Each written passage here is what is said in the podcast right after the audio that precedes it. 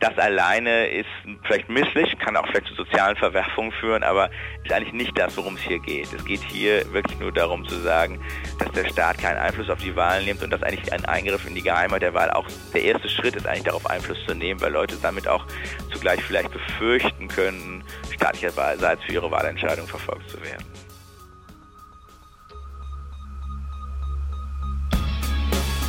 In guter Verfassung. Der Grundgesetz-Podcast.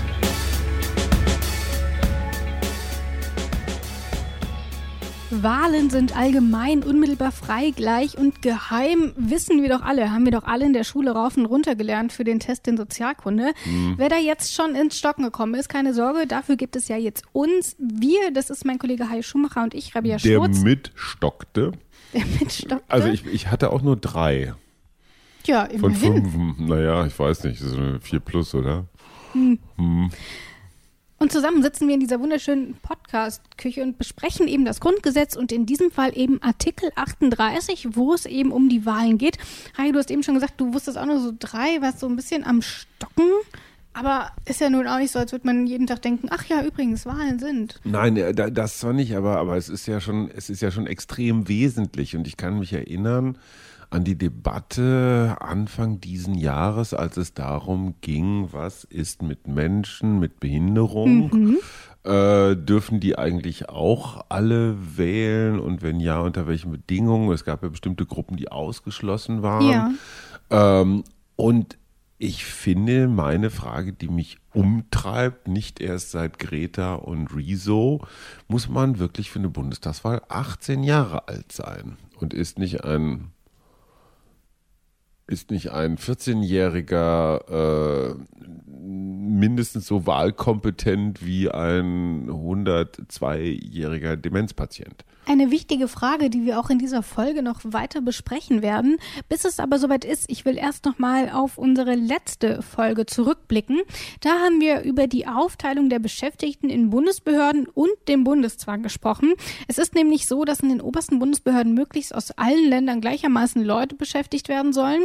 Wie das gerade mit Blick auf die neuen Bundesländer klappt, äh, das haben wir auch mit Ulrich Battes besprochen. Nein, das passt überhaupt nicht im Moment. Das muss man mal ganz deutlich sagen. Es ist eben so, dass gerade bei den obersten Bundesbehörden ist es eben so, da fängt man in der Regel nicht an, es sei denn, man fängt an als äh, Bote oder sowas, also in eine unter, untergeordnete Position. Aber wenn Sie äh, zum Beispiel im höheren Dienst, da müssen Sie sich schon bewährt haben. Und äh, um die Leitung äh, zu erreichen, äh, muss man auch schon länger im Dienst sein. Nun könnte man sagen, nach 30 Jahren könnte das ja nun mal ehrlich fällig sein. Das sehe ich auch so. Und es läuft ja auch im Moment eine politische Diskussion, die sagt, äh, das äh, ist ein Missstand, das muss geändert werden. Und hier könnte man und sollte man meines Erachtens den Artikel 36 mal wirklich ernst nehmen und sagen, also im Zweifel nehmen wir jetzt jemanden aus den neuen Ländern, übertragen ihm eine solche Führungsposition. Und wir haben auch gehört, wie die aktuelle Lage in diesem Bereich ist. Und ich glaube, wir sind uns alle einig, dass da noch ein bisschen was getan werden muss. So viel also zur letzten Folge. Lass uns aber auf die heutige schauen. Wir werden uns mit insgesamt drei Artikeln beschäftigen. 38, 39, 40. Äh, macht euch also gefasst, es wird ein bisschen länger, glaube ich. Einen Artikel, den haben wir schon eben kurz angeschnitten, nämlich Artikel 38 und da geht es um die Bundestagswahl. Was da genau drin steht, das hören wir jetzt. Absatz 1 die Abgeordneten des Deutschen Bundestages werden in allgemeiner, unmittelbarer, freier, gleicher und geheimer Wahl gewählt. Sie sind Vertreter des ganzen Volkes, an Aufträge und Weisungen nicht gebunden und nur ihrem Gewissen unterworfen. Das haben wir schon einmal gehört, unsere Grundsätze. Wir haben eben schon kurz darüber gesprochen, aber da steht ja noch mehr drin. Zum Beispiel äh, steht da noch was über die Arbeit der Abgeordneten im Bundestag.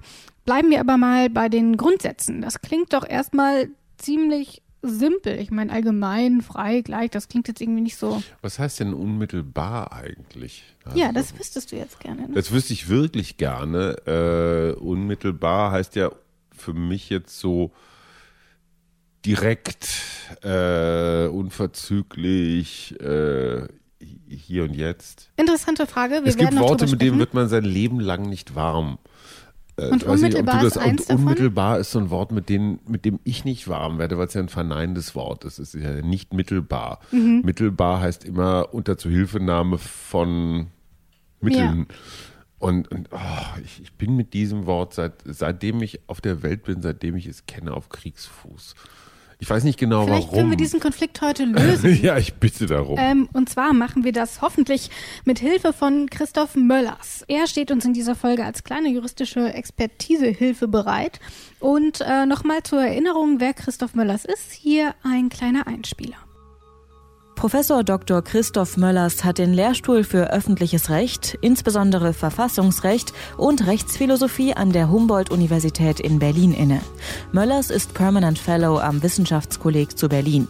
Dort arbeitet er vordergründig am Projekt Recht im Kontext. In seiner Arbeit als Rechtsanwalt hat er unter anderem schon die Bundesregierung vor dem Bundesverfassungsgericht vertreten.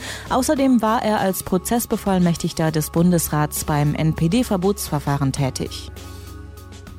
Soll uns Christoph Möllers doch mal erklären, was denn eigentlich alles so darunter fällt? Äh, wir fangen aber nicht mit unmittelbar an, sondern wir fangen mit der allgemeinen Wahl an. Kannst du denn damit ein bisschen mehr anfangen? Allgemein heißt für alle. Ne? Äh, Allgemeinheit.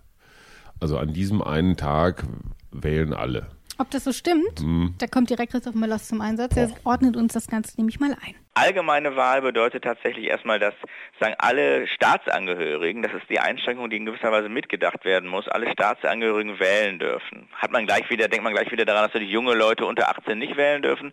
Dafür braucht man eben eine Rechtfertigung mit Blick auf ihre Mündigkeit. Das könnte man auch als Problem formulieren, aber die Grundidee ist erstmal, es darf niemand von der Wahl ausgeschlossen werden, der als Staatsangehörige in der Lage ist, einen politischen Willen zu bilden.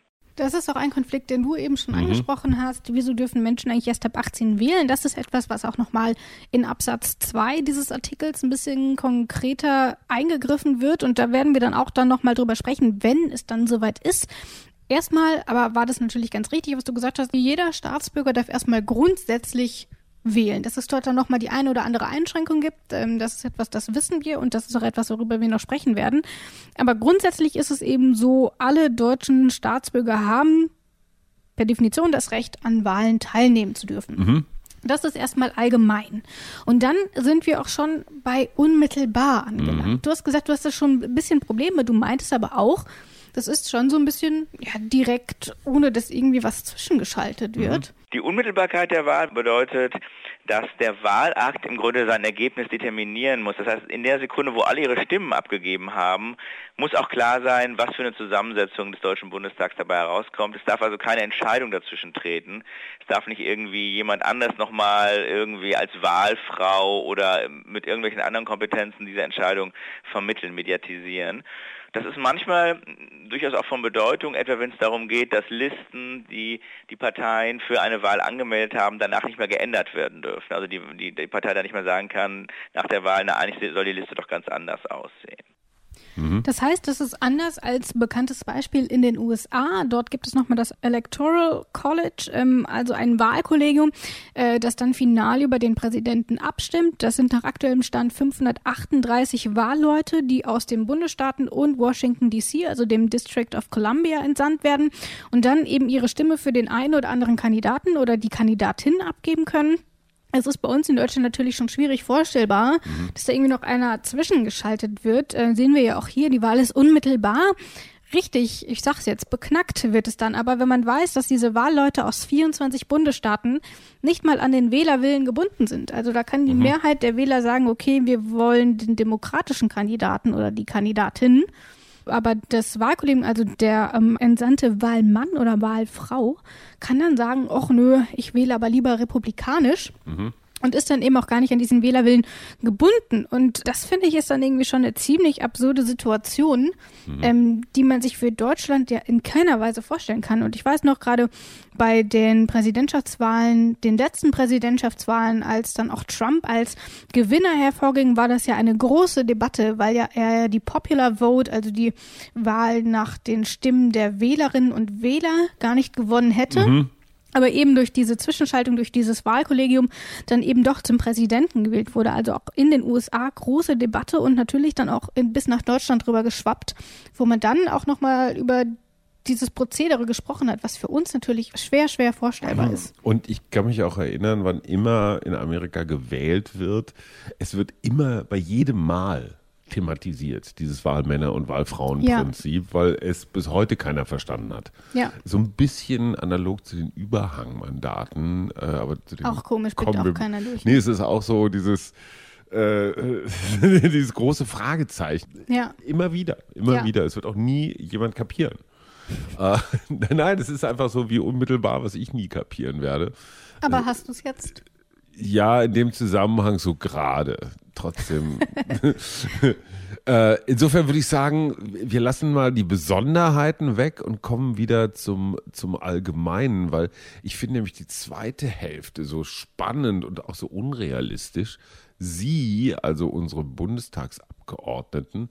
Ja, warte, wir sind ja noch gar nicht alle Grundsätze durch. Ach, wir waren noch gar nicht durch? Nein, Okay, geheim. Nein, frei. Frei. Wir sprechen jetzt über die freien Wahlen. Ähm, denn das ist ja, glaube ich, etwas, das ist etwas, wo wir uns alle so ein bisschen identifizieren können. Ja, aber auch so super Ähm, selbstverständlich, ne?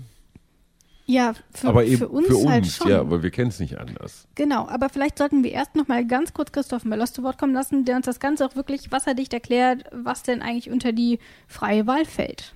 Die freie Wahl bedeutet, dass man ohne Einf Beeinflussung von staatlicherseits wählen kann. Also es bedeutet etwa auch, dass die Bundesregierung sich in bestimmten Kontexten, wenn sie als gewählte Regierung im Amt ist, zurückhalten muss und eigentlich nicht zu ihren eigenen Gunsten bestimmte Arten von Wahlkampf führen darf. Als Parteimitglieder darf die Bundeskanzlerin Wahlkampf führen. Als Bundeskanzlerin muss sie sich in bestimmten Kontexten tatsächlich zurückhalten, damit sie nicht die Wahl als Amtsträgerin beeinflusst. Anderes Beispiel, das mir da anfällt, am Wahltag müssen um die Wahllokale rum alle Parteiplakate entfernt werden. naja. Äh, das wäre etwas, ähm, wo man nochmal von einer Beeinflussung sprechen kann. Ähm, aber eben zum Beispiel auch, dass ähm, Parteien in den Wahllokalen nicht präsent auftreten, dass Wahlhelfer nicht sich als einer mit einer Partei gemein lassen und entsprechend nochmal beeinflussen könnten, solche Dinge. Ja, okay. Also ich, ich habe da noch eine Geschichte aus einer aus einem früheren Land, sagen wir es mal so, ein alter Kollege berichtete, wie dann bei der Auszählung tatsächlich äh, von höherer Stelle eine Weisung kam, wie das Ergebnis auszufallen habe. Und der jeweilige Wahlleiter in dem Wahllokal hatte dann die Aufgabe, das irgendwie eher weniger als mehr glaubhaft zurechtzufummeln. Ich glaube, das ist auch nicht so richtig frei, ne? wenn das Ergebnis dann so vorgegeben wird, egal was die Menschen da so treiben. Ja, aber das ist ja auch etwas, wovor uns dieses Grundgesetz schützt. Ja. Ähm, und deswegen ist diese, diese freie Wahl auch ziemlich eng mit dieser geheimen Wahl verbunden. Denn die geheime Wahl, das sollte klar sein, bedeutet, dass es niemanden etwas angeht, was ich wähle und eben schon gar nicht den Staat. Das bedeutet aber natürlich nicht, dass ich nicht selbst sagen darf, wen ich wähle. Ich kann nach der Wahl, auch ich kann vor der Wahl sagen, ich habe XY Du gewählt. kannst sogar flunkern. Ich kann sogar lügen, das habe ich auch. Aber nun ist es eben so, ich, ich muss es eben nicht sagen. Ich darf das selber entscheiden, ob ich mich in dem Fall kennt, ob, ob ich mich outen möchte, dass ich SPD-Wähler bin oder keine Ahnung. Und da ergibt sich mir aber eine Frage. Sagen wir mal in kleinen Dörfern mit 15 Bewohnern. Und dann ist da einer, der wählt die Linke. Und alle wissen, das, das ist der eine, der wählt die Linke. Alle ist das noch anderen eine geheime wählen die Wahl? Marxisten. Äh, nein. nein, das ist natürlich keine geheime Wahl. Auf der anderen Seite, ähm, wie willst du das, wie willst du das verhindern?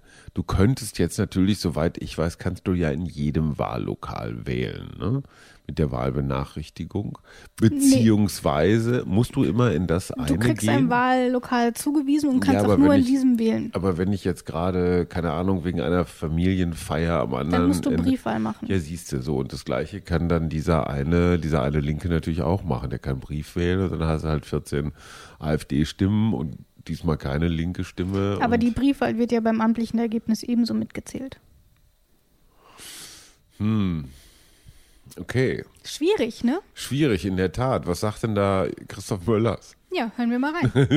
ich wusste es. Nein, also das würde man wahrscheinlich nicht sagen. In der Tat geht es, wie gesagt, um den Staat. Es gibt eine schöne Geschichte von einem Freund von mir, dessen ähm, aus der DDR kommende Verwandtschaft dann zum ersten Mal frei wählte bei den ersten äh, freien Wahlen zum Deutschen Bundestag und dann wurde, äh, fragten sie, was habt ihr denn gewählt? Und dann meinten, jetzt sage ich euch nicht, es ist ja geheime Wahl. Und das war natürlich ein Missverständnis. Also jeder kann natürlich sagen, was er gewählt hat. Und so kann es dann auch passieren, dass man irgendwie in kleinen Dorfzusammenhängen schon rät, wer was gewählt hat.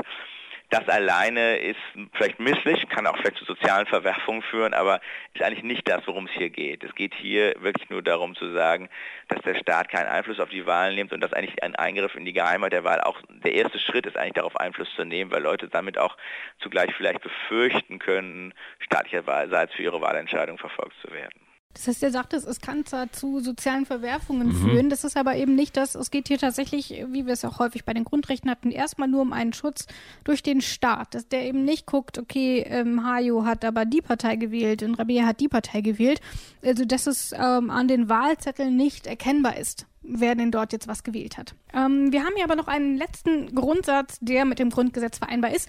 Der steht hier nämlich drin. Und zwar ist das die gleiche Wahl und das bedeutet eben, dass keine Stimmen gewichtet werden dürfen. Also deine Stimme ist nicht mehr wert als meine, weil du mehr Geld hast, weil du ein Mann bist, keine Ahnung, weil du in Berlin wohnst und nicht in Leipzig. Das sind alles Dinge, die dürfen da nicht mit reinspielen. Alle Stimmen sind gleich viel wert. Und unter diesem Aspekt wird ja auch diskutiert, ob Eltern nicht vielleicht extra Stimmen für ihre Kinder bekommen sollten. Ähm, deine Kinder sind auch noch nicht 18, oder ein Sohn von dir ist noch nicht 18. Mhm. Wie siehst du das als Vater? Würdest du gerne eine Stimme für deine Kinder haben und damit aber quasi zwei Stimmen bekommen? Ja, klar, wenn ich eine Stimme geschenkt kriege, ist natürlich toll. Ähm, auf der anderen Seite heißt es nicht immer unbedingt, dass die mit den ganz vielen Kindern automatisch die hehreren Ziele verfolgen. Also jetzt mal ganz pragmatisch mhm. gesehen. Äh, wenn es jetzt um eine Verzehnfachung des Kindergeldes ginge, würden natürlich alle Kinderreichen sich dann einen Wolf für stimmen mhm. und die Kinderlosen müssten es dann bezahlen. Ich bin mir nicht so ganz sicher, ob das Prinzip zu Ende gedacht ist. Ich glaube, so, eine, so ein Wahlrecht ab 14, das, das, oder 14 kommunal, 16 Bund oder irgendwie sowas, mhm. das würde ich auf jeden Fall mal mit ins, äh, ins Kalkül ziehen, weil ich finde, ne, wo sind wir hier bei gleicher Wahl? Also wieso ist ein 17,5-Jähriger ungleicher? Als mhm. wie gesagt der zitierte, mhm. tüdelige Opi mit 102 Jahren. Ähm, und der zahlt ja über sein Taschengeld auch schon Steuern. Ja, mhm. jetzt zwar vielleicht für Mickey Maus Hefte oder Panini Bilder oder äh, Mate Tees oder sowas. Ähm, aber no taxation without representation ist ja auch so ein amerikanischer Spruch. Also ja. jeder, der Steuern zahlt, soll auch wählen dürfen, was ja im Zuge der ganzen Einwanderungsgeschichte so, wer darf mitwählen und wer nicht, auch total interessant ist. Und zumindest was kommunale Belange geht, wo es um Schule geht, wo es um Bildung geht, wo es um Verkehr geht, also alles das so Dinge, die die auch junge Menschen ganz mhm. besonders mhm. ja. betreffen. Warum sollen die da nicht wählen dürfen? Interessante Frage und ich habe versprochen, wir sprechen gleich drüber. Zunächst aber will ich nochmal dabei bleiben. Ich liebe deinen zunächst. Ja. Mhm. Ja, ja, ja. Weil äh, für mich als Laie war das irgendwie so die ganze Zeit klar, so von wegen, okay, einer hat zwei Stimmen und wenn auch nur im Namen des Kindes, das ist mit dem Gleichheitsgrundsatz ähm, gar nicht vereinbar. Allerdings ähm, ist sich die Rechtswissenschaft dort gar nicht so einig. Naja, man könnte erstmal sagen, die Frage des Kinderschwahlrechts, also sagen, Eltern dürfen für Kinder abstimmen, ist eine ganz umstrittene Frage, so rechtspolitisch, verfassungsrechtlich kommt das, ist das erstmal in der Diskussion schon länger, aber ist es wahrscheinlich nicht so wahrscheinlich, dass das mal wirklich realisiert werden wird. Da geht es ja eigentlich um beides. So ein bisschen geht es um die Allgemeinheit der Wahl, weil man sagt, naja, es ist ja auch irgendwie eigenartig, dass man nicht abstimmen darf, vielleicht als Kind und dann sollen die Stimmen, die die Kinder dann haben, im Grunde den Eltern zugewiesen werden. Und dann kann man sich überlegen, ist das tatsächlich ein Eingriff in die Gleichheit der Wahl oder weil die Eltern dann mehr Stimmen haben? Oder muss man sagen, es ist eigentlich kein Problem mit der Gleichheit der Wahl, weil man sagen kann, dass die Eltern ja nur für jemanden anders die Stimme abgeben und gar nicht ihre eigene Stimme abgeben. Das ist, glaube ich, auch eine Frage der Konstruktion, wie man das machen würde. Ich persönlich bin kein Fan dieses, dieser Idee, aber ich glaube, sie wäre tatsächlich mit der Gleichheit der Wahl vereinbar. Sie wäre also vielleicht sogar vereinbar mit der Gleichheit der Wahl. Das mhm. ist so dieses diese eine Diskussion, die darunter geführt wird, die andere Diskussion, die geführt wird, und die hast du äh, zu Beginn unserer Folge auch schon angesprochen, ähm, ist, äh, wie Menschen mit Betreuungsbedarf wählen mhm. dürfen. Ähm, denn auch dort gibt es äh, ja gerade erst ein neues Urteil mhm. ähm, vom Bundesverfassungsgericht. Und Christoph Möllers ordnet uns das auch nochmal hier kurz ein. Die Frage der Betreuung ist gerade vom Bundesverfassungsgericht neu entschieden worden. Da hat das Bundesverfassungsgericht ganz prominent und auch durchaus in der Radikalität gut, aber auch sagen, überraschend ähm, entschieden, dass Menschen, die unter Vollbetreuung stehen, das heißt Menschen, die eigentlich keine Geschäfte abschließen können, keine Verträge abschließen können, sondern jemanden dafür brauchen, der sie im Grunde, der für sie, der sie in Obhut nimmt und der diese Sachen für sie erledigt, dass die nicht automatisch vom Wahlrecht ausgeschlossen werden dürfen, sondern dass dieser Ausschluss tatsächlich einer zusätzlichen Rechtfertigung bedarf. Das ist erstmal eine sehr wahlrechtsfreundliche, in gewisser Weise liberale Entscheidung, die aber dann doch eher die Allgemeinheit der Wahl betrifft. Also weil es da wirklich nicht darum geht, wie viel eine Stimme zählt, sondern da geht es darum, wer überhaupt erstmal seine Stimme ausüben kann. Du hast das ja auch vorhin angesprochen. Ähm, wie, wie, beurteilst du das denn? So Schwierig, wie, ne? So, so wie Herr Möllers. ich, ver, ich verziehe mich jetzt echt auf den sicheren Posten, weil ich finde, das, das ist ein wirklich heikles Terrain und ich, ich fange schon an, schon mit Worten zu schwanken, so wie, wie, wie, wie benenne ich diese, ähm, wie soll ich das sagen, Zustände. Ähm, Du bist gerade sehr knapp mit deinen, mit deinen Kommentierungen. Und ich finde, äh, Christoph Möllers hat recht, es ist, es ist wirklich eine Auslegungssache also diese Grenzen, die da gezogen werden, sind willkürlich gezogen. Mhm. Und so irgendwas in mir drin sagt, man sollte sie so großzügig wie möglich ziehen, weil dieses allgemein frei gleich, warum Ausnahmen machen? Ja, schwierig. Ja, äh, ähm, ja. Weil gerade auch das ist ja auch immer was, man sagt, man muss irgendwo eine Grenze ziehen und irgendeinen Grund, warum die Grenze woanders liegen sollte, gibt es dann immer. Aber Lass uns mal ein bisschen weiter gucken, denn wir haben jetzt ziemlich, ziemlich lange über diesen ersten Satz gesprochen, aber ja, Absatz 1 hat auch noch einen zweiten Satz. Da steht nämlich auch drin, wie die Abgeordneten arbeiten dürfen. Und zwar sind sie nur ihrem Gewissen verpflichtet. Und gleichzeitig haben wir bei vielen Abstimmungen die Fraktionsdisziplin. Und so da kommt es, glaube ich, häufig auch zu Missverständnissen. Ja, äh, ich muss sagen, auch, auch bei mir kommt es da zu mhm. Missverständnissen weil das sogenannte imperative Mandat, äh, also ich gehöre einer Fraktion an und äh, muss mich vom Fraktionsgeschäftsführer oder vom Fraktionschef, Chefin so lange bearbeiten lassen mit allen möglichen Drohungen, bis ich auch gegen meine Überzeugung für etwas stimme, weil sonst die Regierung in die Luft fliegt oder Europa oder was der Geier was. Es gibt ja immer mal wieder, ich weiß noch, bei den Rettungspaketen für Griechenland zum Beispiel, als es um, also als Griechenland so mhm. richtig derbe mhm. In der Eurokrise steckte, da haben viele Abgeordnete gesagt, nee, ich kann das eigentlich nicht, nicht mal mit europäischem Recht äh, vereinbaren, was wir hier tun, was Schäuble und Merkel sich da ausgedacht haben. Mhm. Und da passiert dann ganz praktisch Folgendes. Da ruft der Vorgesetzte, also einer aus der Fraktionsführung an, sagt, pass mal auf, Rabea, du hast jetzt ganz genau eine Möglichkeit. Entweder du folgst uns und machst dein Kreuz an der richtigen Stelle oder hebst die Hand. Oder aber du wirst nächstes Mal nicht wieder aufgestellt mhm. oder in deinem Wahlkreis machen wir dir richtig ähm, mit irgendwelchen Gesetzen, die deinen Arbeitgebern äh, wehtun oder so, machen wir dir das Leben zur Hölle. Ja. Also du wirst wirklich zum Teil brutal unter Druck gesetzt als Abgeordneter. Und das ist mit diesem Grundsatz, was steht hier Schönes, an Aufträge und Weisungen nicht gebunden, nur in ihrem Gewissen unterworfen. Das ist natürlich echt Lyrik, äh, weil der parlamentarische Alltag manchmal, nicht immer, manchmal sieht er anders aus. Wenn es dann so um Leben, Tod, Gewissens, Religionsfragen geht, also Präimplantationsdiagnostik mhm. oder Ehe für alle oder solche Geschichten, da gibt man es dann frei, weil wir da so, ich sag mal, so ethisch individuelles Terrain betreten was den Fraktionen am Ende auch wurscht ist, sage ich jetzt mal. Das ist zwar nicht schön, äh, sagt die katholische Kirche vielleicht an einigen Stellen, weil sie sich nicht durchgesetzt haben, aber am Ende werden dadurch keine, heute jedenfalls nicht mehr Wahlen entschieden oder Koalitionsfragen gestellt. Das heißt immer da, wo es um natürlich auch um viel geht, aber nicht um die Machtfrage geht. Da darfst du frei entscheiden. Und sobald es um die Machtfrage geht, gibt es was mit dem Hammer auf die Finger. Da beschreibst du dieses, diesen Konflikt, aber gleichzeitig auch dieses Missverständnis schon ganz gut. Und Christoph Möllers sagt, er glaubt, das ist eines der größten Missverständnisse im Politikbetrieb überhaupt. Wie, er was soll mit, mal mit dem- erklären, mit- warum. Ja. Okay, na dann mal los. Das ist oft missverstanden, diese Regelung. Das ist vielleicht die am meisten missverstandene Regelung des Grundgesetzes, weil das nicht bedeutet, dass man nicht ähm, Abgeordnete politisch unter Druck setzen kann. Und insbesondere natürlich, wenn sie Mitglied einer Fraktion sind, nicht sagen kann, wir haben hier sagen eine Fraktionsgemeinschaft und wir stimmen jetzt in einer bestimmten Frage gleich ab, auch wenn du das anders siehst dann kann diejenige, derjenige anders abstimmen. Sie wird dafür nicht bestraft, aber natürlich kann sie intern sanktioniert werden, indem sie, dass die Fraktion sagt, naja, also wir wollen eigentlich nicht mehr, dass du Mitglied der Fraktion bist oder wir ähm, überlegen uns jetzt, was für eine po Po- Position du so in der Fraktionshierarchie einnimmst. Das ist nicht von Artikel 38 Absatz 1, wie gesagt, Satz 2 umfasst.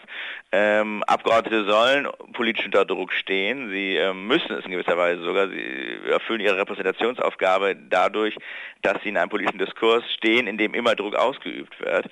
Aber ähm, das, äh, der Punkt ist, dass egal wie groß der Druck ist, diese Abgeordneten am Ende sagen können müssen, das war meine Entscheidung. Ich habe sie getroffen. Ähm, vielleicht habe ich mich dem Druck der Fraktion gebeugt, aber selbst dafür bin ich alleine verantwortlich und niemand anders. Und das zeigt ja auch, du kannst zwar unter Druck stehen und dann wird man vor die Frage gestellt, stimmst du für uns oder verlässt du die Fraktion? Okay, das Aber auch das muss mit dem, dann muss ich für mich ganz persönlich entscheiden, will ich lieber Mitglied der Fraktion Mhm. sein oder will ich lieber so abstimmen, wie ich will. Und auch das ist eben in diese Gewissensfreiheit mit inbegriffen. Und das okay, das heißt, dieser Kern. Gewissensfreiheit heißt nicht Gewissensleichtigkeit, also Entscheidungsleichtigkeit. Gewissen heißt, wenn ich mich für irgendwas entscheide, dann auch mit aller Konsequenz, inklusive ich Korrekt. verliere Privilegien, Job, Versorgung. Genau, alles. und wenn es mir das Thema nicht wert ist, Ja. dann muss ich halt abwägen.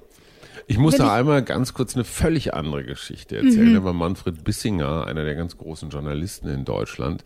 Der hat mal für den Stern in den 70er Jahren eine Geschichte über Steuerflucht geschrieben. Mhm. So Klassiker, ne? Reiche Menschen parken ihre Kohle irgendwo außerhalb Deutschlands, weil da halt keine Steuern drauf waren.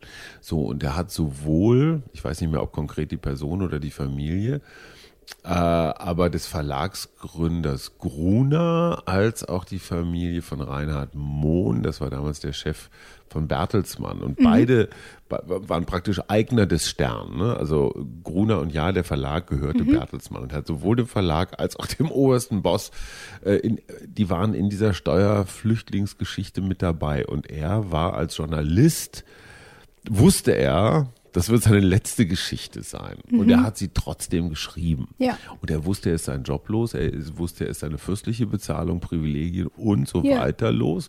Und er hat sie trotzdem geschrieben. Und ich glaube, der Vergleich passt insofern, es hätte ihn niemand dazu gezwungen. Er hätte Ja. sich selber dazu gezwungen. Ich sage mal, aus dem vorauseilenden Gehorsam. Natürlich lege ich mich mit unseren Oberpatriarchen nicht an. Er hat sie trotzdem geschrieben. Wirklich im, im, im klaren Wissen, das war's. Ja. Und da ist jemand seinem Gewissen gefolgt.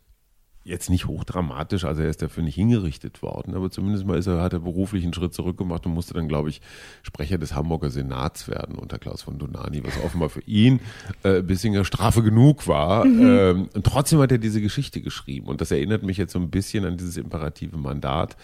Ähm, ja klar, du kannst entscheiden, wie du willst.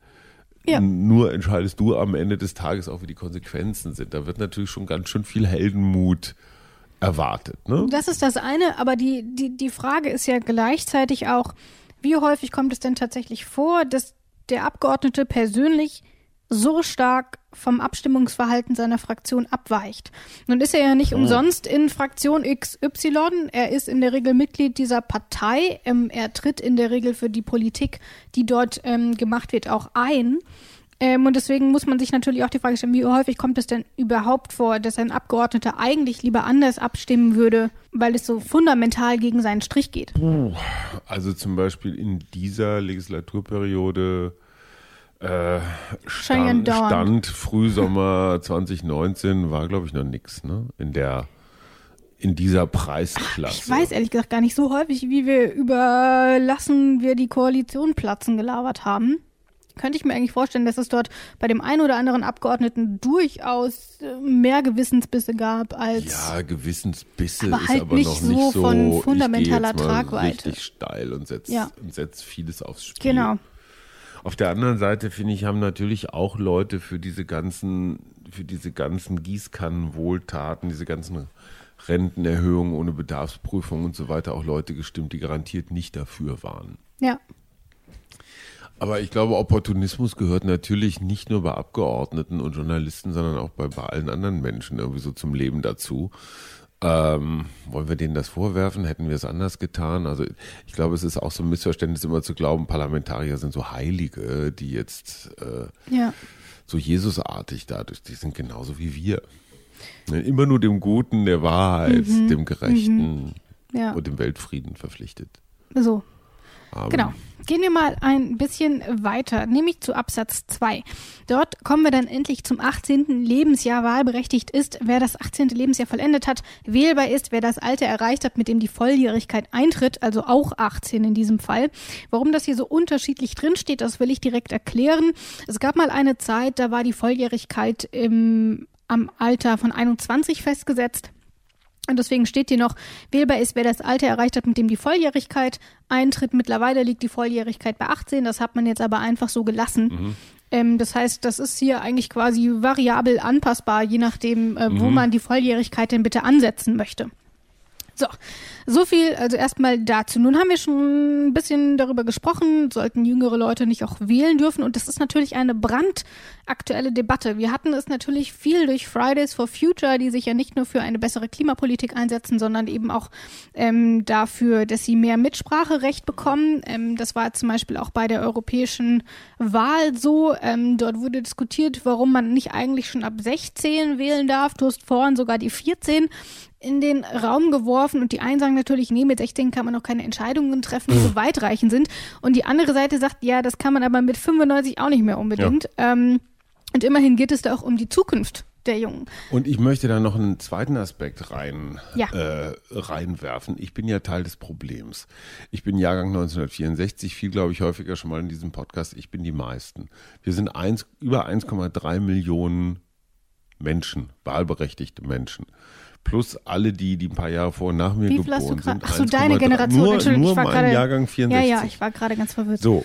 Und, und wenn man jetzt alle die, die älter sind als ich und noch ein paar, die, die, die, was weiß ich, jetzt vielleicht noch nicht ganz 50 sind, alle dazu rechnet, sind wir so unfassbar viele. Ja.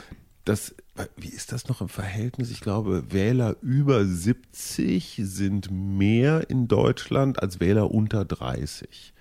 Das sicherlich, ja. So, wenn man sich das jetzt mal anguckt, wer welche Entscheidungen trifft, und zwar völlig nachvollziehbar und legitim aus eigenem Interesse, werden die 70-Jährigen natürlich eher dafür votieren, dass die Rente sicher ist Ja. und sich nicht so viel verändert und dass alles so bleibt.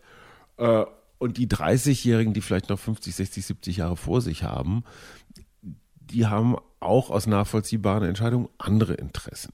Die haben aber überhaupt keine Chance, ihre Interessen durchzusetzen. Es es Selbst es wenn alle diese, von ihnen wählen gehen würden, was Genau. ja auch nochmal ein anderer So. Aspekt ist. Und das heißt, diese, diese, diese Großeltern-Enkel-Koalition, von denen Soziologen manchmal sprechen, ne, das heißt, wenn du aus dem Erwerbsleben raus bist, dann fängst du wieder an, so wahrscheinlich aus schlechtem Gewissen über deinen Carbon Footprint oder so, dich wieder mehr mit den Interessen der Enkel zu solidarisieren. Das kann man im Wählerverhalten überhaupt nicht ablesen. Ähm, und deswegen ist natürlich klar, dass die politischen Parteien Politik für die, ich sag mal, Ü50 machen. Ja. Das sind die meisten, die gehen zur Wahl und die entscheiden jede Wahl. Und da können die Gretas dieser Welt noch so viel rumkrähen.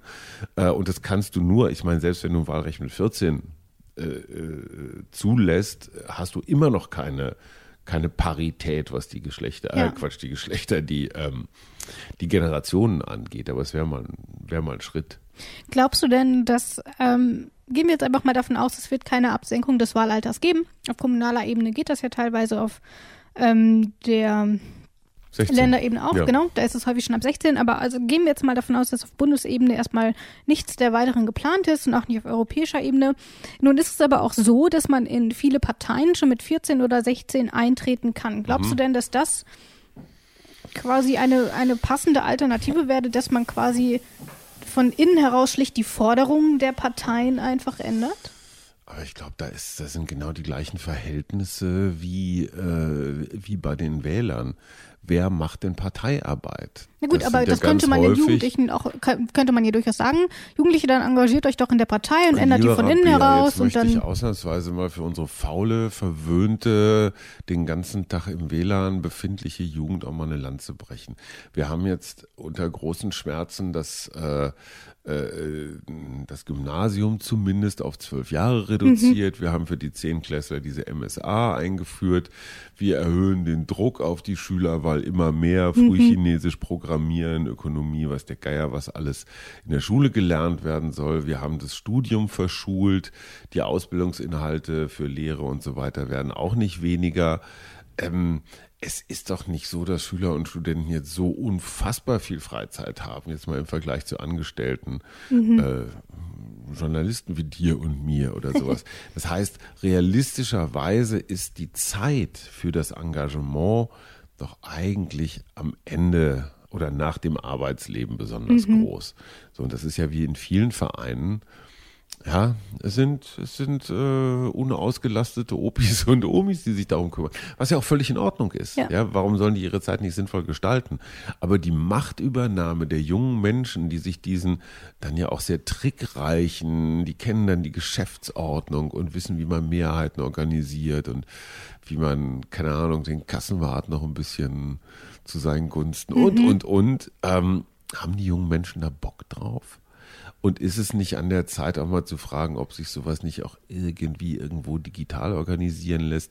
Ich meine, die, die beeindruckendsten äh, politischen Entwicklungen, das waren immer Bewegungen. Sieht Und man zwar ja auch ganz jetzt. schnelle.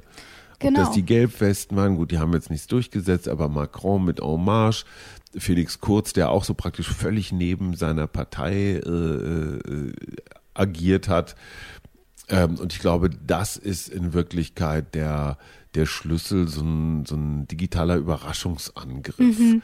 Und zwar schnell und schmutzig vorgetragen. Ja, so eine Wahl kannst du heutzutage innerhalb von zwei bis vier Wochen kapern. Und während die äh, deine Freunde von der Sozialdemokratie noch mit ihren etwas klapprigen Knochen auf die Leitern steigen und Plakate kleben, haben die jungen Menschen schon mal ganz ja. schnell irgendwelche Server gekapert. Da geht's hin. Du Was ist das für ein Geräusch? Glaube, so, sorry, liebe Hörer, irgendwas, irgendwas ist jetzt hier, das Haus wackelt noch nicht, aber es klingt so. ein bisschen so. Also falls man das hört. Ja, mein Herzschrittmacher ist es nicht. Also, Wahlalter kann man darüber streiten. Wir sehen aber auch, ähm, Bewegungen können auch schon einiges ähm, beeinflussen. Wir haben es jetzt bei der Europawahl gesehen, die Grünen auf einem nie dagewesenen Hoch. Auch ja. bei jungen Wählern, gerade bei Erstwählern, ich glaube bei 33 Prozent. Armen, armen Grünen. Ja, aber die Erwartungen kannst du gar nicht erfüllen, die da ne? in dich reingesetzt werden. Ja. Denen fehlt das Geld, das Personal. Siehst du, da macht das die SPD anders. Die hat gar keiner mehr Erwartungen ja, und deswegen total, total schlau. Ist der Ruf erst ruiniert. Ja, ne? genau. Ja. Ist auch schon egal.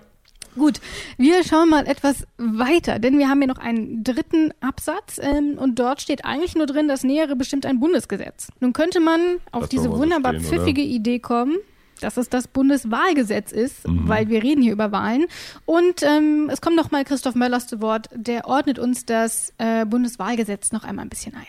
Also das nähere bestimmte Bundesgesetz betrifft hier ganz konkret das Bundeswahlgesetz und das Bundeswahlgesetz ist also ein und, und äh, das Gesetz, dem auch noch ein paar konkretisierende Verordnungen, die Bundeswahlordnung ähm, folgen, ist tatsächlich im Grunde das Gesetz, in dem das alles nochmal ausbuchstabiert wird. Denn eine ganz, ganz wichtige Frage, nämlich die Frage, was für ein Wahlsystem wir eigentlich konkret haben. Also haben wir Direktkandidaten im Wahlkreis, die gewählt werden, haben wir Abgeordneten, die auf Parteienlisten gewählt werden, oder haben wir so ein Mischsystem und das haben wir im Moment in Deutschland. Diese Frage wird in Artikel 38 Absatz 1 eigentlich gar nicht gelöst. Und nach immer noch so herrschender Meinung würde man sagen, es gibt tatsächlich da auch große Spielräume. Also theoretisch kann der Bundesgesetzgeber mit einfacher Mehrheit etwa ein Wahlrecht einführen, indem wir nur noch Wahlkreiskandidaten haben. Wir haben Wahlkreiskandidaten und Listen und wie das funktioniert genau, was dabei rauskommt, wie das berechnet wird, das alles steht im Bundeswahlgesetz. Das also zum Bundeswahlgesetz haben wir darüber auch noch mal ein bisschen was gelernt. Nun wollen wir aber weitergehen. Wir sind ja noch lange nicht am Ende unserer Folge, denn wir schauen uns nicht nur Artikel 38 an, sondern wir gehen jetzt direkt weiter zu Artikel 39 und was da drin steht, das hören wir jetzt. Absatz 1 Der Bundestag wird vorbehaltlich der nachfolgenden Bestimmungen auf vier Jahre gewählt. Seine Wahlperiode endet mit dem Zusammentritt eines neuen Bundestages.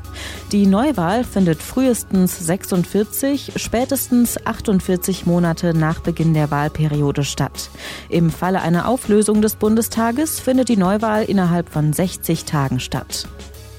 Nun könnte man natürlich durchaus darüber diskutieren, wieso auf Bundesebene alle vier Jahre gewählt wird, auf Landesebene aber nur alle mhm. fünf und auf Europaebene auch alle fünf. Mhm. Ergibt das für dich in irgendeiner Form Sinn? Äh, nein. Äh, das ist ja ein bisschen so wie Bundesländer zusammenlegen. Es ist ja so Wahltermine zusammenlegen und das harmonisieren, ja. weil das Argument der Pragmatiker lautet, irgendwo ist immer Wahl. Und äh, deswegen ist auch immer irgendwo Wahlkampf und deswegen können Politiker irgendwie nie vernünftig entscheiden, sondern ja. müssen immer Propagandaentscheidungen treffen. Da ist was dran. Erstens, auf der anderen Seite finde ich dieses etwas, ähm, immer wird irgendwo gewählt, gar nicht so schlecht, weil es die Politik halt immer auch unter Druck hält. Mhm. Ähm, ja, es wäre sicherlich billiger, wenn nur alle fünf Jahre im Bund gewählt würde, weniger Wahlkämpfe, weniger Veränderungen. Äh, auf der anderen Seite, wenn wir eine richtig bescheidene Regierung haben, dauert es auch länger, bis wir die wieder von der Hacke haben. Also die können ja. dann auch ein Jahr mehr auch kostspieligen Unsinn machen. Ja, und gerade, ich sage jetzt einfach mal Donald Trump oder so, da freut man sich vielleicht, wenn der ein Jahr weniger an der Macht ist. Oder mir fallen dann noch ein paar andere ein. Ja. Ähm, insofern ist das alles so ein Für und Wider. Ich habe neulich mal mit einem Ökonomen so eher locker so über den Tisch geredet und der sagte, die Kosten, also die Einsparungen, die durch vermeintliche Effizienzentscheidungen, also Bundesländer zusammenlegen, Wahltermine mhm, zusammen, mhm.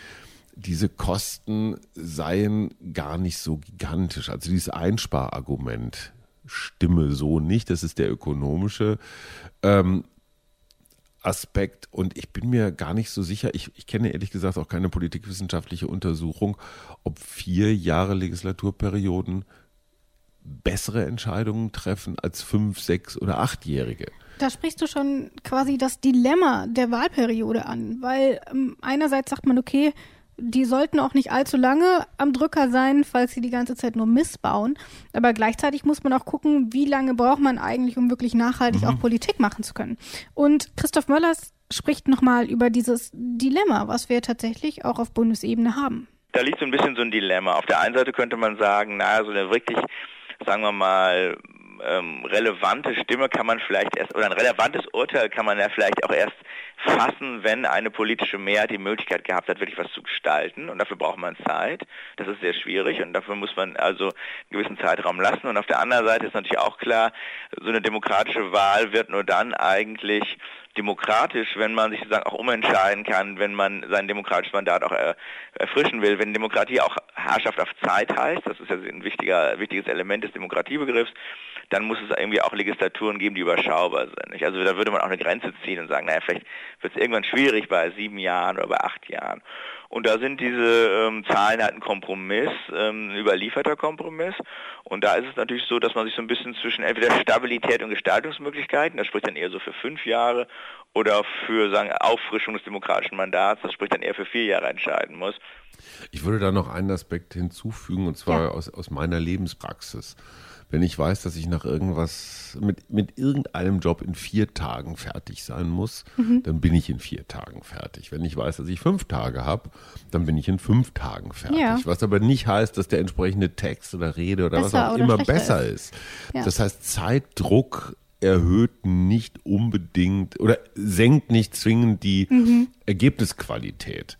Und insofern sind kurze Legislaturperioden vielleicht gerade in unserer ungeduldigen, schnelllebigen, jetzt aber sofort alles Zeit ganz günstig, weil lange Legislaturperioden dann auch zu Trägheit einladen.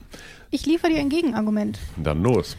Schauen wir mal auf die letzte Bundestagswahl zurück. Die war im mhm. September 2017. Unsere Bundesregierung hatten wir aber erst im März 2018. Mhm. Die Koalitionsverhandlungen haben ewig gedauert. Mhm. Und klar, der Bundestag kommt dennoch zusammen. Der ist jetzt erstmal nicht zwangsläufig mhm. auf die Bundesregierung angewiesen. Es ist aber eben auch unstrittig, dass der Bundestag in seiner Arbeit stark eingeschränkt ist, wenn es keine neue Regierung gibt, mhm. sondern immer nur die alte irgendwie noch so provisorisch am Leben gehalten wird. Und da geht es hier schon ziemlich, da geht ziemlich viel Zeit flöten. Und wenn wir jetzt mal überlegen, das wird in den nächsten Jahren wahrscheinlich nicht einfacher, Koalitionen zu bilden, dann könnten vier Jahre auch relativ schnell mit zu kurz sein, wenn schon, wenn schon ein Jahr dann für die Koalitionsverhandlungen gebraucht wird. Gegenrede. Wenn es denn wirklich so ist, dass die ganz lange brauchen, um zu einer Koalition oder zu einer Regierung zu finden, könnte es dann sein, dass die vernünftigen Kräfte eines Parlaments, auf die ich ja immer noch zähle, sagen, es ist uns völlig wurscht, wer regiert. Wir bringen jetzt hier, und der Bundestag darf das, wir bringen jetzt Gesetze ein, wir machen jetzt Dinge, die wir wichtig finden. Und wenn ihr zu blöd seid, eine Regierung zu bilden, ähm, dann regieren wir hier halt mal als Bundestag, weil hey, alle Macht geht vom Volke aus. Ja, ja in ich, diesem ich Reichstag nicht, in Berlin ist mehr Macht versammelt, als wir glauben durch ausgerechnet durch die AfD hat der Bundestag ja durchaus mal wieder eine Renaissance erfahren, weil wir einfach viel häufiger in diese Bundestagsdebatten mhm. gucken. Durch die große Koalition wiederum, die wir nun mehrheitlich in den letzten, in, in der Ära Merkel hatten, bis auf das eine völlig vergrützte schwarz-gelbe Abenteuer, Dadurch ist natürlich der Bundestag in seiner Bedeutung etwas reduziert worden, weil der Koalitionsausschuss, nämlich drei Parteivorsitzende, kungeln irgendetwas aus, was die Abgeordneten dann ab, abzunicken haben. So ist das nicht gedacht. Und wenn eine schwache Regierung tatsächlich nicht zu Potte kommt, dann ist es am Bundestag und an den dort handelnden Akteuren, also den, den Fraktionschefs, den PGFs, ähm, einfach mal zu sagen, ey, jetzt, jetzt regieren wir hier mal ein bisschen und dann mal gucken, was, äh, was die Parteien sagen. Ist natürlich, ist natürlich schwierig, weil letztendlich hast du dann Parteiinteressen gegen Parlamentsinteressen, aber irgendwelche Interessenkonflikte hast du immer. Und dieser Bundestag ich wünsche ihm wirklich viel, viel mehr Selbstbewusstsein, zu sagen, wir sind das Volk, wir, das Parlament sind das Volk und nicht diese Hanseln, Grußauguste von Ministern, die ganz häufig weisungsgebunden sind und halt das exekutieren, was man sich im Kanzleramt ausgedacht hat. Ähm, insofern ist das auch eine Chance.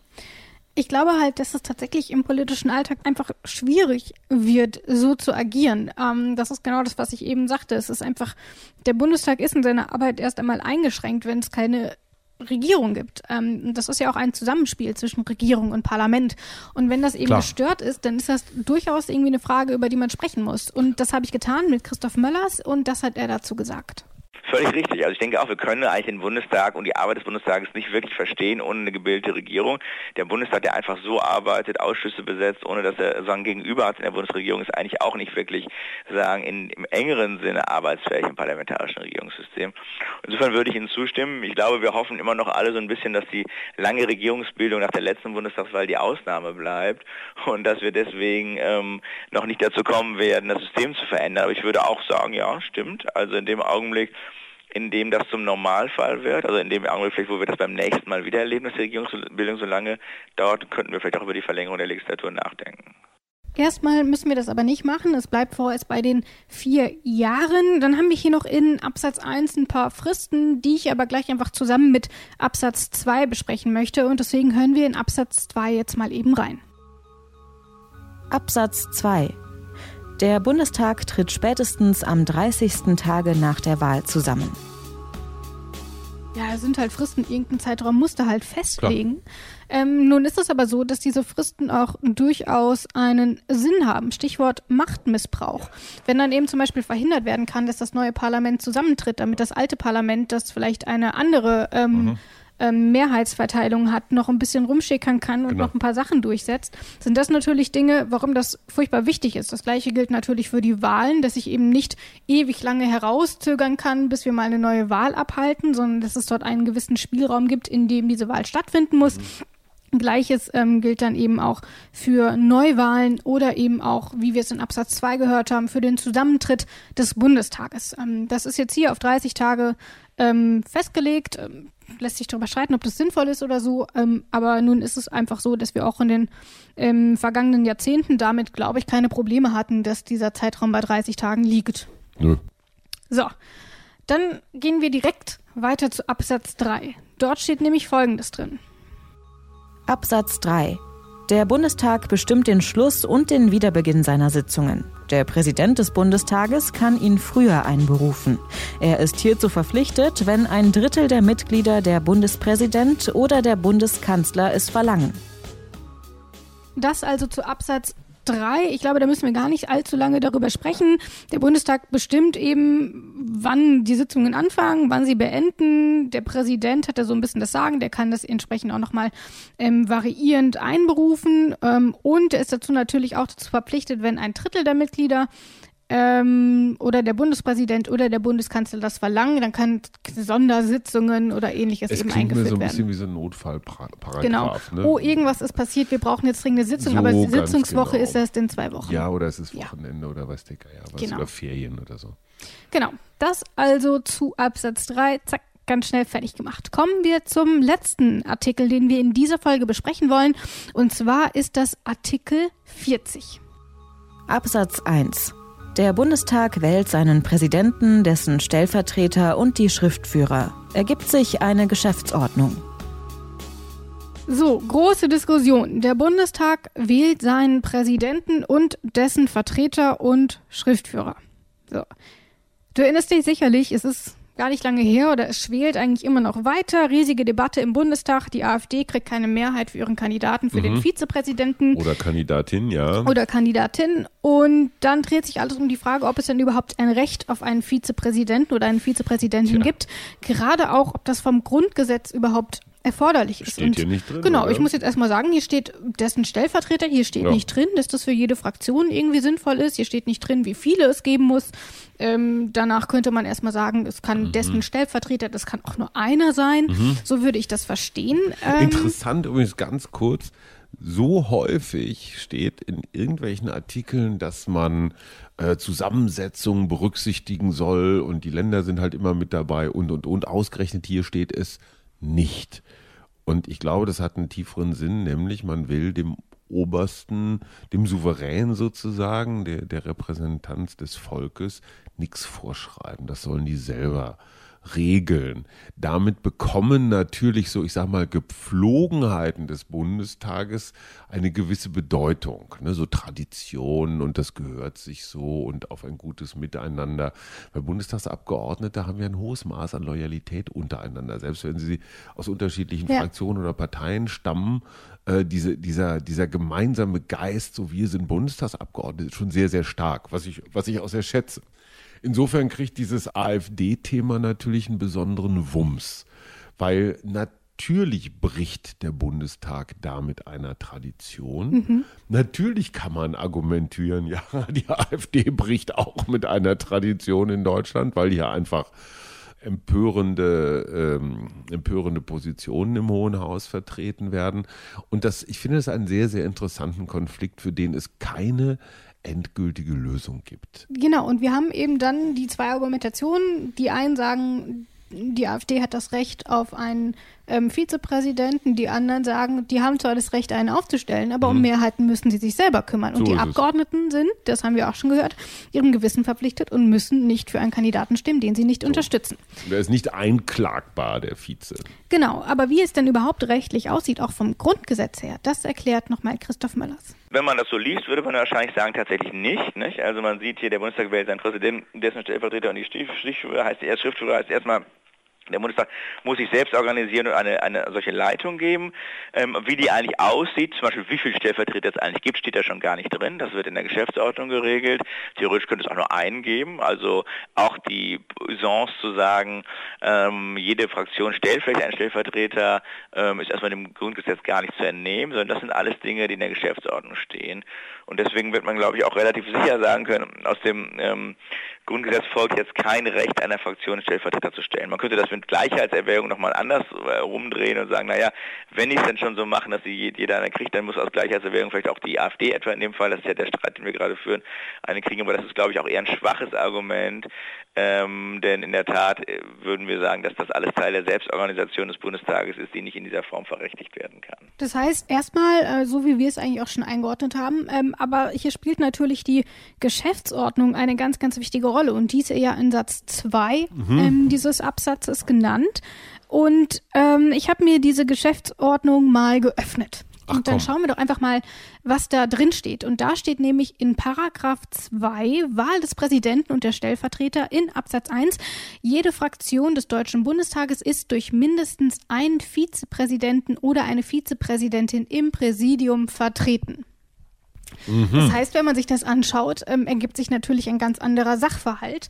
Wobei hier natürlich nach wie vor die Frage ist, um Mehrheiten müssen sich die Parteien natürlich selber kümmern. Und wenn man es ähm, nicht gebacken kriegt, einen mehrheitsfähigen Kandidaten aufzustellen, so. schwieriger Konflikt. Die Frage ist das, was ich eben gerade mit, mit gelernten Traditionen oder Gepflogenheiten genannt habe, ist natürlich genau das, was diese Geschäftsordnung festschreibt. Ja. Aber eine Geschäftsordnung ist kein Gesetzestext. Eine Geschäftsordnung ist ein, ich sag mal, eine strenge Ermahnung, mhm. ein deutlicher Hinweis. Aber es ist nicht einklagbar, weil Mehrheiten kannst du nicht einklagen. Mehrheiten ja. musst du irgendwo herkriegen. Genau. Damit hast du, stehe ich komplett auf deiner Seite. Du hast einen Konflikt, aber Mehrheit schlägt Geschäftsordnung. Also ich sag mal, das Mehrheitsprinzip, das demokratische Prinzip mhm. schlägt so, und Geschäftsordnung ist ein bisschen so wie so eine Vereinssatzung oder sowas. Ne? Klingt so, ne? Ja, ich glaube, das hat auch so in Charakter, etwa den ja. Rang. Ne, man einigt sich auf bestimmte Dinge. Und ja, der Bundestagspräsident, ähm, die Bundestagspräsidentinnen, alles, was da oben in den Gremien ist, die müssen das schon mit, auch mit ihrem demokratischen Gewissen vereinbaren. Ich frage jetzt mal eben wirklich aus, aus Unwissen, wie war das eigentlich damals mit der mit der mit den Vorläufern der Linkspartei, als sie noch ähm, PDS hieß, ist da der erste, die ersten Kandidaten für einen Vizepräsidenten, sind die so einfach durchgegangen? Ich kann mich erinnern, dass da auch eine ganze Weile rumgezickt und gezockt wurde. Und die wurden auch nicht direkt durch, durchgewunken. Ich weiß gar nicht, Christine, nee, wer war denn das? Die ähm, Petra Pau war doch mal irgendwann Vizepräsidentin. Okay, wir bewegen uns hier gerade auf dünnes historisches ja. Eis.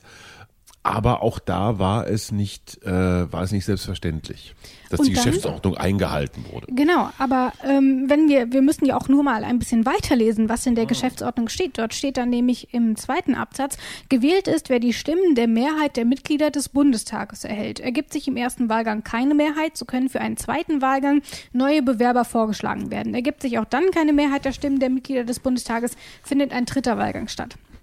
Und dann wird entschieden, ob man gewählt ist oder nicht.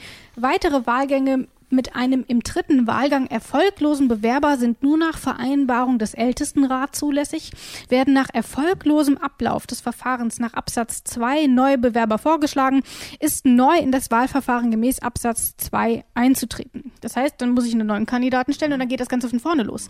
Das heißt, auch hier in der Geschäftsordnung steht nicht drin, okay, irgendwann muss man den aber wählen, Nö. sondern da muss ich halt einen neuen Kandidaten vorschlagen und das geht dann eben so lange, bis einer mal die Mehrheit hat. Und wenn der Ältestenrat sagt, jetzt lass uns mal aufhören hier mit dem Quark, weil wir kriegen keine Mehrheit zusammen, dann ist auch mal gut. Das kann er, glaube ich, nicht, sondern es geht hier erstmal nur darum, in einem dritten Wahlgang erfolglosen Bewerber. Also da geht es immer nur um diesen Bewerber. Genau, und dann kannst genau. du einen neuen vorschlagen. Genau, dann kann ich einen neuen vorschlagen. Und dann, dann geht das Ganze nochmal genau. und dann kannst du so lange vorschlagen, bis du sie alle durch hast. Ja. Interessante Frage, kannst du dann wieder von vorne anfangen? Ähm, das weiß ich nicht. Das steht hier dazu nicht drin. Irgendwann geht es ja auch um so ein Thema wie Handlungsfähigkeit. Du kannst ja nicht permanent mal, nur über nichts gegen Vizepräsidenten des Deutschen Bundestages, tolles Amt, wichtiges Amt, großes Amt, ja. aber du kannst ja nicht Sitzungswoche um Sitzungswoche mit diesen Wahlen vertrödeln. Ja. Und da, glaube ich, kommt irgendwann mal der Ältestenrat und sagt Feierabend. Beziehungsweise die, die betreffende Fraktion, in diesem Fall die AfD, merkt, dass es ihr auch nichts nutzt. Ne? Irgendwann habe ich die Opfergeschichte mal auserzählt. Ja. Und dann ist gut. Vielleicht bringen sie es dann alle paar Wochen wieder aufs Tablett. Weiß ich nicht, aber weil wir hier jetzt schon so lange über die Geschäftsordnung gesprochen haben, stelle ich mir zumindest mal Liest die Frage. Liest du sie jetzt ganz komplett vor, bitte? das würde ich nicht tun, aber ich frage mich natürlich, kann ich da als Bundestag reinschreiben, was ich will? Gibt es dort irgendwelche, zum Beispiel jeden Mittwoch im Monat gibt es Eis oder so? Keine Ahnung. Also ist das mhm. tatsächlich etwas, wo der Bundestag frei ist, weil im Grundgesetz steht erstmal nur, ergibt sich eine Geschäftsordnung. Ja. Unter welchen Regeln das passiert, das steht da erstmal nicht drin. Und deswegen frage ich mich, darf ich jetzt jeden Mittwoch Eis verlangen? Christoph Möllers sagt's. Der Bundestag kann in die Geschäftsordnung reinschreiben, was er will, solange es seine inneren Angelegenheiten betrifft. Das ist jetzt ein bisschen auch nicht immer ganz einfach zu beantwortende Frage. Was heißt eigentlich im parlamentarischen Regierungssystem innere Angelegenheiten? Die Diskussion führen wir etwa gerade wieder so mit Blick auf Fragerechte. Kann der Bundestag in die Geschäftsordnung reinschreiben, dass der, die Bundesregierung Fragen beantworten muss und so? Da, da gibt es Abgrenzungsprobleme, aber erstmal ist so die Daumenregel zu sagen, ähm, es gibt innere Angelegenheiten der Organisation des Bundestages, Fragen etwa der Redeordnung, ähm, Fragen auch wie das Präsidium aufgebaut ist, Fragen der Abläufe, auch Fragen des Gesetzgebungsverfahrens des Inneren, also wie viel, wie viel Durchgänge macht so ein Gesetzgebungsverfahren eigentlich, wie oft wird es gelesen, wie man das nennt, wann wird es in die Ausschüsse geschickt, wann kommt es wieder zurück ins Plenum und all diese Dinge sind, und das ist vom Grundgesetz absolut auch so gewollt, werden gewissermaßen in Eigenregie vom Bundestag geregelt. Das heißt, es gibt aber auch schon einen gewissen Rahmen, in dem das Ganze passiert. Jo. Nämlich, es geht um die inneren Angelegenheiten im Bundestag. Und damit kommen wir zum letzten Absatz in dieser Folge, nämlich zu Absatz 2 von Artikel 40. Absatz 2. Der Präsident übt das Hausrecht und die Polizeigewalt im Gebäude des Bundestages aus. Ohne seine Genehmigung darf in den Räumen des Bundestages keine Durchsuchung oder Beschlagnahme stattfinden. Der Bundespräsident übt also das Hausrecht aus, ähm, heißt, er darf auch entscheiden, wer in den Reichstag rein darf und wer eben nicht. Nun ist es aber deswegen nicht so, äh, dass Schäuble sagen kann, okay, Rabia Schlotz will ich nicht im Gebäude haben und deswegen mhm. darf die nicht rein, ähm, sondern dass der Bundestagspräsident oder die Bundestagspräsidentin das Hausrecht innehat, äh, das hat andere Gründe. Die Norm richtet sich auch jetzt weniger gegen eigentlich gegen potenzielle Störenfriede oder Besucher, sondern die Norm ist erstmal so ausgestaltet, in, dem, äh, in der Form, wie sie ausgestaltet ist, richtet sich gegen die Exekutive. Also die Idee ist erstmal zu sagen, die Exekutive, die Regierung hat eigentlich die Polizeigewalt, die hat die ganzen Mittel, die hat im Grunde eine große Polizeitruppe zu ihrer Verfügung, hat ein Innenministerium und diese Polizeigewalt ist aber eigentlich nicht die, ähm, die im Bundestag herrschen darf, sondern der Bundestag muss das selber organisieren und entsprechend gibt es auch, das ist ja auch ganz bemerkenswert, eine eigene Bundestagspolizei. Ich finde ja, das klingt so ein bisschen nach Behinderung der Justiz auch, ne? Aber das ist halt wieder so eine Notfallgeschichte. Ne? Also wenn jetzt mhm. die Bundesregierung nur mal rein theoretisch versuchen würde, den Bundestag zu kapern, zu besetzen oder so, dann ja. würde die, die tapfere kleine Bundestagspolizei dann zurückschlagen. Es ist natürlich symbolisch, dieses Hausrecht und auch diese Bundestagspolizei. Es zeigt aber auch, welcher Wert diesem Parlament beigemessen wird. Mhm. Und es geht um Augenhöhe mit der Regierung. Und natürlich hat die Regierung mehr Mittel, mehr Waffen am Ende des Tages, aber ähm, ich finde das, und ich meine, wir kennen das ja auch, der Bundespräsident ist ja, äh Quatsch, der Bundestagspräsident ist ja nicht ohne Grund der zweitmächtigste, die zweitmächtigste Figur im Staate, egal jetzt ob Mann oder Frau, gleich nach dem Bundespräsidenten. Und erst dann kommt ja, glaube ich, die Kanzlerin. Der, die Kanzlerin. Auch da ähm, die Rangfolge, das Protokollarische extrem wichtig. Und es hat natürlich auch was mit dem Selbstwertgefühl, dem Selbstbewusstsein, dem Selbstverständnis der Parlamentarier zu tun. Und dieses, ich, ich sehe da einfach zwei, ich sehe da zwei äh, Entwicklungen, die sich komplett gegen, diametral gegenüberstehen. Die Bundestagsabgeordneten, das müssten eigentlich so richtige, kluge, tolle, selbstverantwortliche, verantwortungsvolle Herrschaften sein mhm. oder natürlich Damenschaften, Frauschaften. Ähm, und auf der anderen Seite denkst du dir, boah, irgendwie muss noch einer versorgt werden, den schieben wir jetzt mal hier auf den Listenplatz. und äh, es werden ja auch immer mehr, es sind ja inzwischen über 700, wo auch ja. jeder sagt, ist das wirklich jetzt für die Demokratie oder blähen wir einfach den Laden auf, weil noch irgendein Honk abgeschoben werden ja. muss. Also so die eigene Würde, die das Hohe Haus hat, wird auf der anderen Seite dann auch wieder von den Parteien wieder so unter, unterwühlt. Ähm, und da würde ich mir, also ich, ich ich würde gerne so voller Respekt auf Bundestagsabgeordnete, ich würde so, ich würde gerne aufschauen und sagen, wow, die kümmern sich jetzt hier wirklich toll und voller Überzeugung um die Demokratie. Aber auch hier gilt die Dritteltheorie. ein Drittel sind super, insbesondere die, die für unseren Podcast äh, ähm, das, das Filet, die Filettexte liefern. Mhm. Ein Drittel stört nicht weiter und ein Drittel kannst du einfach ersatzlos streichen und würde, würde nicht schaden. Und diese Idee, die Wahlkreise mal ein bisschen neu zuzuschneiden, mhm. vielleicht die Diäten sogar noch zu erhöhen, auch die Stäbe zu vergrößern und dann mit weniger Abgeordneten einer höheren Qualität bessere politische Arbeit zu machen, ist vielleicht ein anderes Ziel, als noch mehr Abgeordnete zu haben, die alle nur im Weg rumstehen. Wobei man natürlich auch sagen muss, dass ähm, gerade auch der Bundespräsident auch eher dafür verantwortlich ist, diesen Respekt gegenüber den Abgeordneten ein bisschen hochzuhalten. Das, das ist ja auch mit einer Begründung für dieses Hausrecht. Denn klar, das sagt auch ähm, Christoph Möllers, das ist natürlich auch so eine kleine Form der Behinderung der Justiz. Ja. Aber nun geht es ja eben auch darum, dass es ähm, dass Abgeordnete nicht aus politischen Gründen verfolgt werden. Dass eben nicht gesagt werden kann, ähm, ich bin mit dessen Politik nicht einverstanden und deswegen hänge ich dem irgendwas an. Ähm, das hat natürlich auch mit Immunität zu tun. Das ist auch etwas, worüber wir in den kommenden Folgen noch sprechen werden. Also alles das, das sind ja durchaus Dinge, die auch den, den respektvollen und sicheren Umgang mit Bundestagsabgeordneten sichern sollen. Sicher, Schutz. Ne? Also, genau. Ja, ja, klar. Und ich glaube, damit haben wir diese Mammutfolge hinter uns gebracht. Ja, aber ich finde es auch richtig, dass wir das alles so in eins gepackt haben. Gehört schon noch ein bisschen ist, zusammen, es ne? Gehört alles zusammen.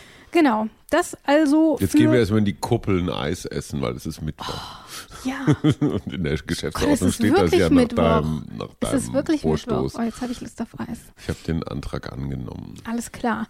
Dann, bevor wir jetzt Eis essen gehen, gucken wir aber nochmal, was wir in der nächsten Folge machen. Denn dort mhm. äh, beschäftigen wir uns mit Artikel 41. Und dort ist es Patrick Sensburg von der CDU. Der sitzt auch im Bundestag, ist auch Bundestagsabgeordneter. Mit dem sprechen wir darüber und das ergibt auch Kein Linksliberaler, Sinn. muss man dazu sagen. Nein. Aber, aber, aber ein interessanter Typ. Und in diesem Fall ergibt es einfach hundertprozentig Sinn, dass wir mit ihm sprechen, denn wir sprechen über die Wahlprüfung und jetzt rate mal, wer Vorsitzender des Wahlausschusses im Bundestag ist. Ach komm, Philipp Amthor. Nein, es ist natürlich Patrick Sensburg und deswegen sprechen wir in der kommenden Folge mit ihm. Ich freue mich auf jeden Fall drauf und damit sage ich Tschüss. Und Tschüss. In guter Verfassung. Der Grundgesetz-Podcast.